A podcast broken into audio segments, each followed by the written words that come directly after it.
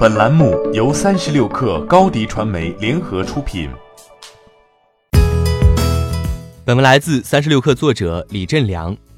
十月三十一号晚上，字节跳动在北京发布坚果 Pro 三，距离上一次坚果手机的发布已经过去了十四个多月。上一次发布会的主角还是罗永浩，发布会的门票还会售卖，前去会场的路上会有黄牛向路人兜售门票。这场坚果手机发布会没有罗永浩。也不再卖门票了，更没有黄牛。新的坚果手机在宣传预热时都变得低调起来，一切都在按照与罗永浩相反的风格行事。发布会现场，前锤子科技高管、福禄电子烟创始人朱肖木也来到了现场。这一切都在向人传递着一个信号：从锤子科技转手至字节跳动的坚果手机将发生很多变化，并逐渐淡化罗永浩的印记。为了配合坚果手机重出江湖。PPT 上还放了一张扬帆远航的图片，吴德州打起了煽情牌。很多朋友说你们不在江湖了，但江湖没有忘记你们。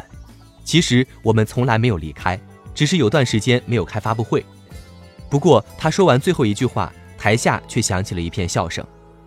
吴德州说道：“新手机怎么命名时，台下还有人搭话‘抖音手机’。”在具体讲解手机设计环节。介绍人为坚果手机设计师方池。之前按照惯例，这个环节也是罗永浩来讲，而新机的设计也不是罗永浩喜欢的样式。发布会之前，他还发微博吐槽，直言我不会买，因为系统广告和 bug 多，还抄了流行的浴霸。从现场来看，没有罗永浩的发布会，笑声少了很多。总体氛围虽然不差，但再也不是一场值得买票的相声。不过，新机设计在很多方面依然保留了罗永浩时代的风格，比如原有的 logo 得以保留，手机外观强调工业设计感，当前手机行业很少见的白色配色也延续下来。新机赶在双十一之前发布，可能会趁机收割一波销量，但摆在坚果新机面前的形势十分严峻，国内市场仍在下滑，马太效应十分明显，华米、OV、苹果占据了九成以上的份额。而且，由于华为在国内市场加码，小米、OV、苹果在国内市场全部大幅下滑。